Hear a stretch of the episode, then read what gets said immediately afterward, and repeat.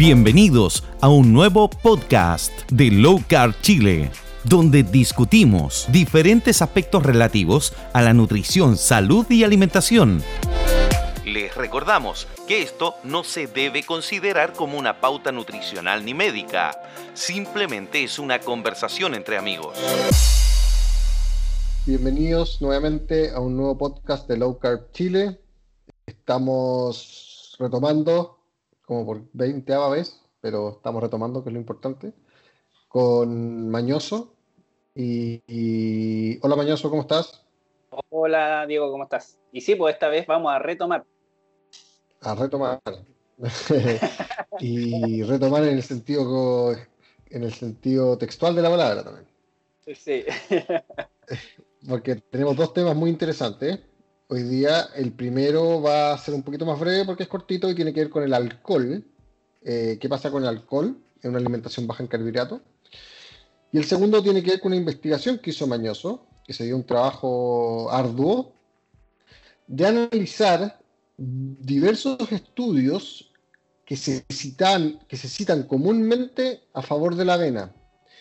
Eh, estos estudios, tengo entendido, están en un meta-análisis. Un meta-análisis es un análisis, es un compendio que analiza varios estudios a su vez y determina conclusiones en base a estos estudios que analizó. ¿ya? O sea, no sé, analizas 20 estudios relacionados a la avena en su consumo en X parte y en relación a esos 20 estudios el 80% decía X cosa. Eh, estos, este, este estudio, esto, esta diversidad de estudios se utilizan especialmente en un libro que Mañoso nos va a comentar, y eh, como uno no tiene tiempo, no se mete a ver realmente los estudios, normalmente los expertos dicen, mira, es que este estudio, este método de análisis dice que la avena es buena, por ende hay que consumir avena. Y es el slogan. Pero Mañoso, como es Mateo, eh, se puso a ver cada uno de esos estudios, los desarmó, los revisó, los analizó y dijo, a ver, ¿qué hay detrás de cada uno? Y nos va a contar ese descubrimiento que él hizo. Así que partamos... Sí, partamos con el tema del alcohol. ¿Qué opinas tú del alcohol? El, alcohol eh, acá en Chile, porque no hemos sabido que nos están escuchando en otras latitudes, eh, acá en Chile le, decimos copete, de manera coloquial, es el famoso copete. Y es curioso porque casi todos los que se meten a esto de, keto, eh, una de las primeras cosas que te dicen, ¿cómo reemplazo el pan? ¿Qué cosas dulces puedo comer? Que, ahí entran los postres y la, y la fruta. Y lo, siguiente a eso es, ¿qué copete puedo tomar? Es que, es, va, es muy curioso porque lo primero, que son las cosas dulces y los carbos, son adictivas y el copete también lo es. Entonces llama mucho la atención que sea una de las primeras cosas que los que se meten en este mundo eh, pregunten qué puedo, qué copete puedo tomar. ¿Por dónde agarramos este tema primero, Diego? Eh, ¿Es bueno o no es bueno? No es bueno nunca es bueno el trago en ninguna de sus formas y en ninguna de sus cantidades, porque el alcohol es un tóxico. El, alcohol en su composición química es etanol y nadie puede recomendarte tomar alcohol. Nadie serio puede recomendarte, si te mira, te hace bien, toma alcohol. Eso no lo he visto, por lo menos en los últimos 30 años. Eh, hasta antes de ese tiempo hay incluso publicaciones de médicos recomendando tomar ciertos tragos. Por eso no siempre lo que dice una autoridad es, es positivo o es, eh, o es, como se dice, correcto. Tenemos médicos que incluso recomendaban fumar en los años 60, así que eso ahí está como añadido. Eh, el alcohol, el alcohol en, en la dieta baja en carbohidratos ¿Qué significa? Hay que tomarlo, yo creo que de dos puntos de vista. Uno, ¿puedo tomar alcohol? ¿Qué pasa si tomo alcohol? Y dos, eh, ¿cómo utiliza mi cuerpo el alcohol? Recordemos que el alcohol es, un subproducto, y yo diría que ultraprocesado, de las frutas principalmente, y de algunos cereales también. Así que, y que forman parte, en términos de alimentación, eh, en lo que keto no promueve o no se consume. Así que el origen de ese producto no es algo que nosotros comamos. Claro, pero el origen tampoco es una regla absoluta, ojo. No, no, no porque el origen sea de algo que no comas, ese alimento no va a ser keto. Lo que importa más es el resultado. Eh, se dan ciertas excepciones. Por ejemplo, la lulosa viene del maíz. Es un, un, derivado químico del maíz. Y la lulosa es 100% keto. ¿ya? Porque no produce ningún problema inflamatorio, no produce problema de glucosa, no produce problema de la insulina, no produce ningún problema. Es casi inocua. Nuestro cuerpo la absorbe como una fibra. Pero proviene del maíz. Entonces, en rigor, lo que tenemos que analizar es eso. Eh, hay otros productos que sí, a pesar de, de tener subproductos siempre son malos porque siempre producen incluso inflamación como la soya. Ese otro, ese otro. La soya, incluso hay soya que, se obtiene eh, de forma química, o sea, que se procesa y esa soya no produce efecto en la glicemia, pero sí produce problemas de inflamación. Entonces la soya no, no, hay derivados de la soya que sean buenos. Y en, y en el eh, que, que sea que provenga de frutas o cereales, eh, o que, perdón, que no provenga de frutas o cereales. Si es que hay tragos que no provengan de frutos cereales, claro, o sea, químicos. hay unos copetes que hacen como en la cárcel así. la que viene de una planta, de un cactus, creo, o algo así, ¿no? No sé, ya, no sé si es copete, es como entre una droga extraña, pero como hasta de benzina, no sé. Pero hay cosas que mm, el copete normalmente, o sea, estamos hablando del copete que sea típico que todos conocemos, el trago, el alcohol y todo proviene casi, como dices tú, de ciertos tubérculos o de frutas que se fermentan. Eh, partamos con qué ocurre con nuestro cuerpo cuando consumimos alcohol. El alcohol es una fuente de energía, aunque no la crean. Nosotros tenemos tres formas, o sea, tres fuentes de energía que podemos usar. El alcohol, la glucosa, que son los carbohidratos, o la grasa. Y el alcohol es una fuente de energía más. ¿Por qué podemos utilizarlo? Porque probablemente el alcohol lo hemos consumido por mucho tiempo y evolutivamente eh, hemos desarrollado la capacidad de usarlo. ¿Hay ¿Cómo? Es un temón eso de, la, teoría de, que nuestro cuerpo esté adaptado a usar etanol como fuente energética. Eh, y eso significa que en alguna parte de nuestra historia para atrás eh, se introdujo y nos adaptamos a ella. E incluso yo creo que viene antes del procesamiento para producir alcohol, porque yo creo que es relativamente reciente, o sea, miles de años obviamente, pero en la historia evolutiva humana son millones de años. Yo creo que, tiene que ver con el tema de las frutas fermentadas que se caían al suelo y se drogaban, una cosa como esa, como lo que hacen los monos. Por ahí tiene que venir, yo creo, la, adaptación inicial. Eh, pero esto, a ver, tú puedes usar tres fuentes de energía, eh, etanol, alcohol, eh, carbohidratos y grasa. El, el, ¿cómo se llama? El, el, tú usas el orden de aquellos, si tú tienes las tres fuentes de energía disponibles, el orden en que las usas depende de la toxicidad de ellas. O sea, tú, si consumes alcohol, lo primero que vas a procesar es ese alcohol. ¿Se me escucha? Porque como que me llamaron, no sé si se escucha. Se cortó un nanosegundo, pero sigue nomás, sí se entendió. Ya. ya. La primera fuente de energía que usas es el alcohol. ¿Por qué? Porque tu cuerpo, para poder sacar o eliminar este tóxico, lo que hace es utilizarlo como energía. Segundo, usan la glucosa y tercero, usan la grasa. Eso nos, ya nos dice algo respecto a la glucosa, ¿cierto? Y que la grasa sea el último en ser usado también nos dice algo respecto a la grasa, de que es el menos tóxico. Y a su vez también desacredita el argumento de la glucosa es la energía principal porque la usamos primero, ya que si fuese real eso, entonces el alcohol sería nuestra fuente de energía principal porque lo usamos antes que la glucosa y antes que la grasa. Y todos sabemos que no es así. O sea, nadie te recomienda consumo de alcohol para usarlo como una fuente de energía. Entonces, se cae ahí el argumento de la glucosa. Eh, bueno, teniendo entendido que el alcohol lo usamos como energía, Segundo, ¿qué pasa en nuestro cuerpo si nosotros seguimos una, alimentación baja en carbohidratos y cuando consumimos el alcohol? El alcohol siempre lo vamos a analizar en términos de destilado, o sea, el alcohol puro. Si el alcohol trae un añadido como azúcar, ese trago o ese alcohol sí va a producir un efecto en la, en la, glicemia, pero no por el alcohol, sino que por el azúcar que tiene añadida. Si tú tomas alcohol destilado, no vino, sino que alcohol destilado puro, ese alcohol no te va a producir eh, un efecto en la glucosa, no te va a aumentar la glicemia en la sangre. ¿Será esto que entonces el alcohol es bueno en keto? No, no es bueno porque es un tóxico, pero el alcohol no produce un efecto en la glicemia, no aumenta la glicemia en la sangre. Y además eh, viene cero nutrientes. Exactamente. Juntamos a nutrirnos. Esto, es un gusto finalmente, el alcohol es un gusto. Exactamente, es un gusto. Eh, y un gusto que, claro, en tu sangre no va a producir efectos, pero también ese es otro, otra variable que es interesante analizar, porque también nos dice que no solamente entonces debes regirte por aquello que produce un efecto en tu sangre para determinar si es keto y puedes comerlo o no, ya hablamos de la soya y ciertos alimentos producidos a base de soya que no producen efecto en la sangre y no son keto porque son inflamatorios. O por ejemplo el aceite de canola o cualquier aceite. Tú comes aceite y ese aceite no te va a producir un efecto en la glicemia de la sangre, pero no es keto. Tú, tienes que comer otro tipo de aceite. Eh, el alcohol es lo mismo. El alcohol no porque no produzca un efecto en la sangre va a ser recomendado, no es recomendado.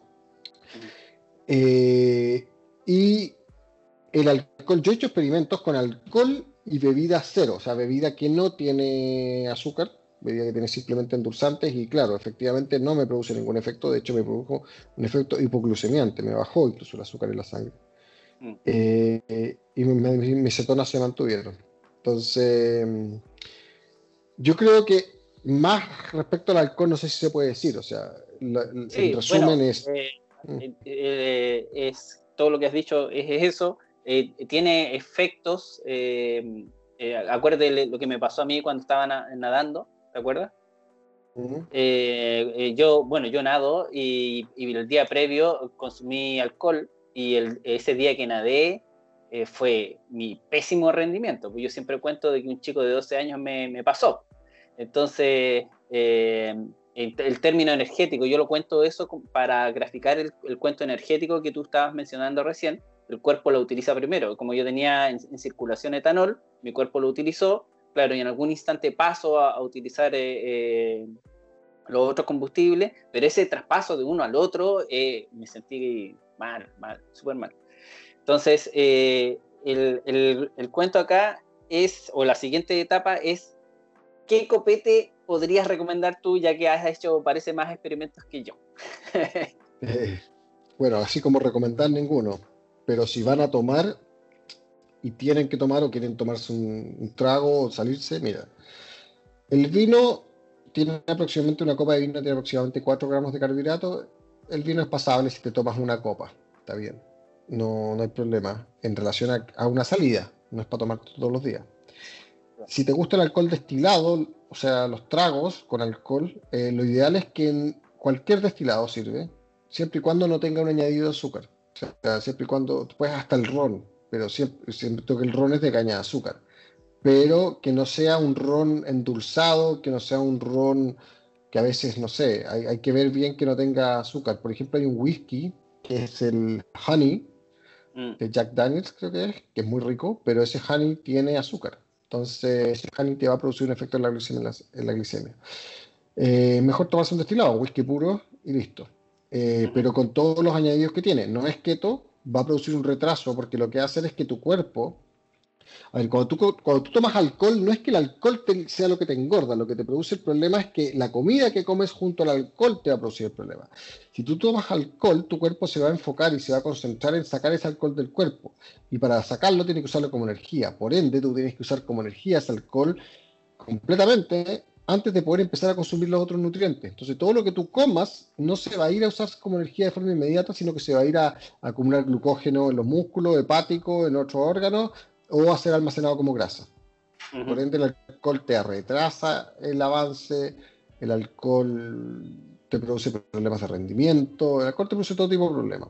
Pero si es que es imperativo salirse o es imperativo tomar algo, eh, lo menos malo sería en este caso eso, o sea, destilado o, en, mi lista de, en mi lista de, de, copete eh, a elegir, eh, siempre he dicho el destilado y en, en, una siguiente opción ahí el vino con el espumante. ¿Qué opinas tú? Sí. El espumante, el brut, ojo, porque hay unos espumantes muy dulces, muy dulces. no, tiene que ser el brut o el extra brut y de ahí el resto para abajo ya no, es difícil. Y siempre hablo de que el, último de la lista es la cerveza. En la cerveza debe estar ahí por, con los tragos esos endulzados, con granadina y qué sé yo. Exactamente. No hay nada peor que eso. De hecho, mezclar alcohol con azúcar, yo creo que no. No, sé si hay algo peor que esta cuestión. Sí. Eh, y eso. el tema de la cerveza está muy instaurado en, el tema de, de, tomar. Sí. De hecho, hay gente que anda buscando cervezas bajas en carbohidratos y claro, hay cervezas bajas en carbohidratos, pero igual tienen carbohidratos y tomarte el carbohidrato de forma líquida es distinto a tomar a comerlo. Es como cuando tomas el jugo de la fruta en vez de comerte la fruta, o sea, por un tema de fibra es distinto. Si una cerveza tiene 4 gramos de carbohidratos, no es lo mismo que comerse una fruta con 4 gramos de carbohidratos. No es lo mismo que comerse una, una, frutilla. Tú vas a asimilar todos esos 4 gramos de carbohidratos. Si te tomas 2 o 3 cervezas, ya vas en 12 gramos de carbohidratos entonces, no, yo prefiero no tomar cerveza ni aunque sea baja en carbohidratos porque en realidad no existen libres de carbohidratos. Siendo que tengo una alternativa que es libre de carbohidratos y, es menos dañina en el aspecto que la, la glicemia. Exacto. Eso. Eh, Veamos el tema. El otro que es el más entretenido. esperamos haber eh, eh, solucionado dudas de, de nuestros alcohólicos seguidores. bueno, cualquier duda ahí nos escriben, pero por nuestros canales o por grupo o por Twitter o por donde sea. Eh, pero tenemos un tema que es el que yo mencionaba al inicio, que tiene que ver con la investigación que hizo Mañoso respecto de la arena. Y, ahora nos va a contar. Mira, eh, resulta de que hay, hay, un libro que se está empezando a volver medio famoso que se llama Alto en mitos. Es de un doctor, eh, Nico Soto, en el cual es, una orientación muy vegana el libro, y, cada capítulo es un mito de algún alimento. En el mito 66, él habla de la avena, y habla maravillas de la avena aquí y allá, y al final del capítulo están todas las referencias, los estudios científicos que avalan el consumo de la avena en ese capítulo. Y, y sí, como mi mismo me, me guió a hacer un trabajo de hormiguita y si eran, son 12 estudios los que él menciona, pero en realidad yo leí más de 30, porque cada estudio eh, incluye otros, los meta-análisis que dices tú, reviews y varios más. Así que leí hartos, sí, leí muchos. Y también se mencionan algunos eh, que me los salté prácticamente porque eh, hablan en forma genérica, no eh, no de la avena propiamente tal, sino que, por ejemplo, es bueno consumir cereales y es mencionado en una línea de un párrafo. eso no lo salté. Eh, pero así todos fueron muchos estudios los que leí.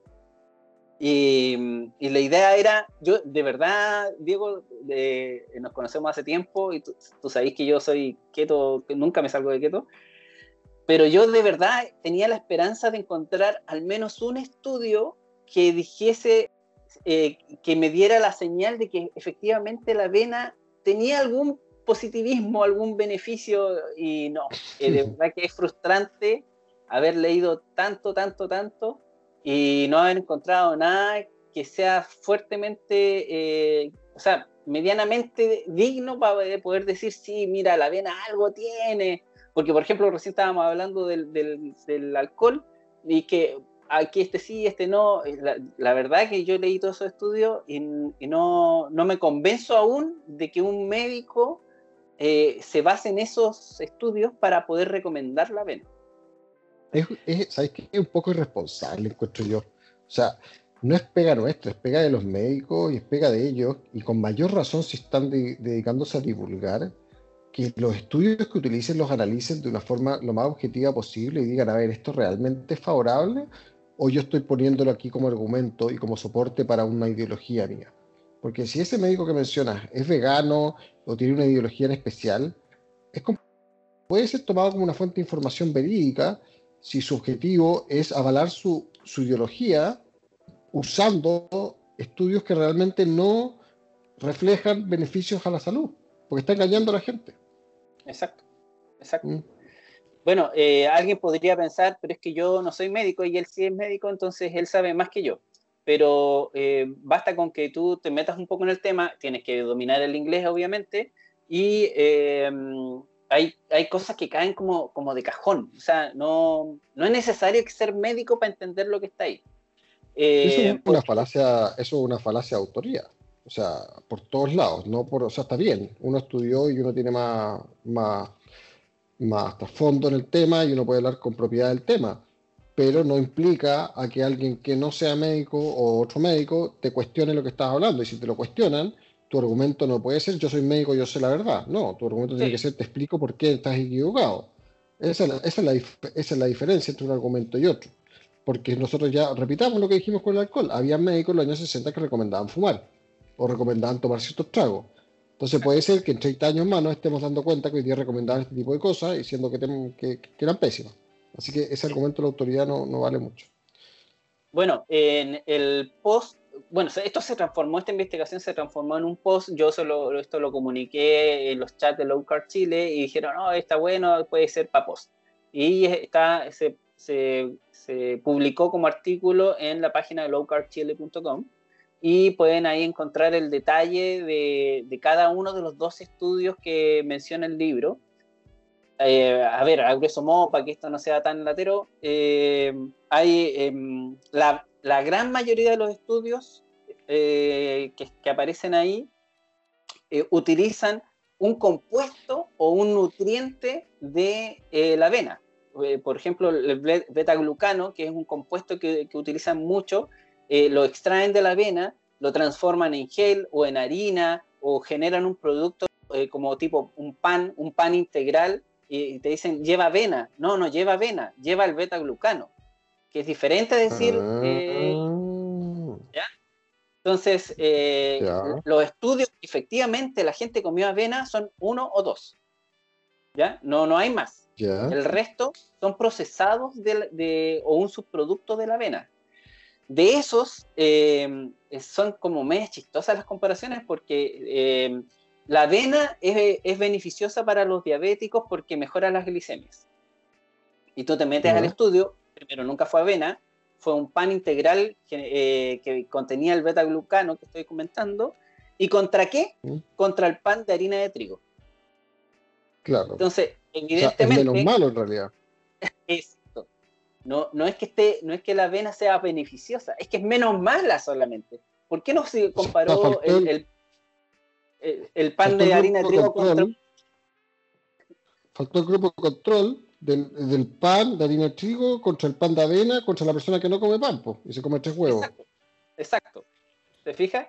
bueno, basado en eso, eh, la avena es buena y, y, nunca fue buena, nunca nadie comió avena, y la, forma de comparar el, grupo control, eh, no, mala, pésima.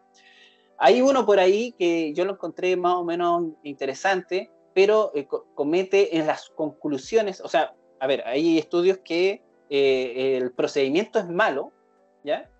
o es de, no sé si es malo, pero de dudosa reputación como este del beta-glucano. Hay otros en donde sí consumieron avena, pero las conclusiones son malas. Por ejemplo, eh, la avena es, beneficiosa porque ayuda a la baja de peso. Entonces, eh, te muestran el peso total perdido en porcentaje de, no sé, de un, 20%. Y te dicen eh, cómo se, el compuesto de cómo se redujo ese peso. No, en grasa se perdió un 0,2%. Pero si se perdió un 0,2% y se bajó un 20%, ¿Cuál es la diferencia? ¿En dónde, en dónde se perdió un, un, casi 19 y tanto por ciento? no lo dicen. No está, no está. Y, pero si te, si te dicen la cintura, los músculos, la, la grasa, bueno, y, eh, perdón, la cintura, eh, la cadera, eh, la grasa perdida y el músculo, no midieron el músculo. Si hay una diferencia de, un 10 y tanto por ciento, yo, yo puedo pensar, que la pérdida de peso en realidad fue de músculo, no tanto de grasa. Y eso no es bueno. No, pues malo, catabolismo. Eh, hay algunos que eh, mencionan eh, es beneficiosa la avena porque mejora las glicemias. ¿Las mejora en un punto? en un punto, nada, nada. Entonces, Eh, eh, yo de verdad que algunas son así como, pero ¿cómo? Así como el, emoji de, WhatsApp, con la mano en la cabeza, así, pero. Em, bueno, y después están los eh, estudios de eh, conflicto de interés. Eh, hay varios, varios que pagó Nestlé, que pagó Quaker. Hay unas empresas que uno no conoce que no son de renombre, pero que son productoras de subproductos de la avena y, que son los que pagan el estudio. Claro. Así que no, la verdad es que muy desilusionado de este tema y, yo, me, yo me, pregunto por qué un doctor hace esto. Eh, y me planteo dos posibilidades. Uno, o tres. Uno, eh, el doctor nunca leyó los estudios. Dos, los leyó pero no los entendió. Y tres, ninguna de las dos otras dos. Es decir, lo leyó, lo entendió y es más grave que, que en esa situación. O sea, y en realidad son, son, todas graves porque mm. se supone que eh, si un médico te lo está recomendando es porque lo leyó, es porque lo entendió y es porque encontró que era beneficioso. Pero en ninguna de mis Y por último, y por último, mira, por último, así mira, como siendo gol diablo. Si no existiera ningún otro estudio de ninguna otra cosa que produjera mejores resultados que eso, te creo. Ya, por último, es lo mejor en cuanto tenemos. Pero existe evidencia de estudios controlados entre personas que comen dieta baja en carbohidratos, dieta normal, en cual las glicemias no mejoran un punto, mejoran 100 puntos, o sea, mejoran todos los puntos y le, devuelven las glicemias a niveles, a niveles normales. O sea, hacen reversión de diabetes. Entonces, ¿cómo puede ser que usando este tipo de evidencia que, acabas de demostrar lo mala que es, lo débil que es, la uses para más encima desacreditar un tratamiento que es el bajo en carbohidratos y decir que es malo. O sea, es, como, incluso estás haciendo, estás haciendo, eh, eh, eh, no sé si, tendrá conciencia de lo que está haciendo, porque de verdad me parece grave. O sea, lo menos malo de las alternativas que yo me planteé es que el doctor no leyó los estudios, que igual es, igual es grave. ¿Cómo, va a ser, ¿Cómo puede ser posible que hagas un libro, recomiendes esto, plantees los estudios y no los hayas leído. Igual es grave. Sí, pues, pésimo. ¿Cómo no va a haber un estudio mejor que eso también? O sea, si esos son los mejores estudios que hay, estamos en peligro. Danger. Sí. Sí. Y bueno, eh, hay la otra que, puede pasar, que uno lo ve, recién hace un rato lo vimos atrás, eh, hay muchos que pescan un estudio y se van a leer las conclusiones. Es bueno, la vena es buena, y no leíste nada del detalle. No leíste cómo fue el procedimiento, la metodología, eh, que igual es grave. Entonces, eh, eh, es muy frecuente esto. Nosotros lo hemos visto en, cuando se ataca a keto, porque keto tiene, tiene, aumenta las grasas, las grasas son malas, porque estudios dicen que la grasa aumenta el riesgo cardiovascular. Y, hemos leído unos cuantos, no tantos como lo, lo leí yo ahora en la vena, pero basta meterse un poquito para darse cuenta de que jamás fue así. Y de hecho... Muchísimo.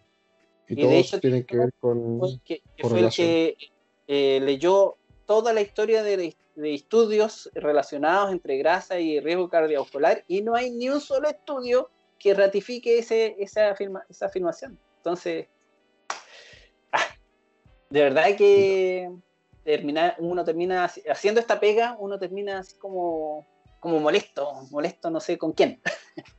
Eso pues Diego. Eh, ya pues, estuvo bueno el día de hoy. Si quieren ahondar más el, análisis que hizo Mañoso, está en la página, lowcarbchile.com. Ahí pueden ver todo, mandarle también un saludo y un agradecimiento por su trabajo. Y, eso, eh, invitados a, a, proponernos nuevos temas, a comentar los temas si es que algo les parece que está incorrecto, sino que equivocamos en algo, cualquier cosa, siempre con respeto, escríbanos por las redes sociales o por donde ustedes estimen conveniente. Y eh, la cuenta de Local Chile en Instagram o nuestras cuentas personales. Y ahí está, será agradecido, recepcionado y podemos mencionarlo en el próximo podcast. Sí, llevamos un registro de temas por hablar. Así que. ya, pues. Ya, Diego. Ya que estés muy bien. Chao. Gracias a todos por escucharnos. Chao. Gracias.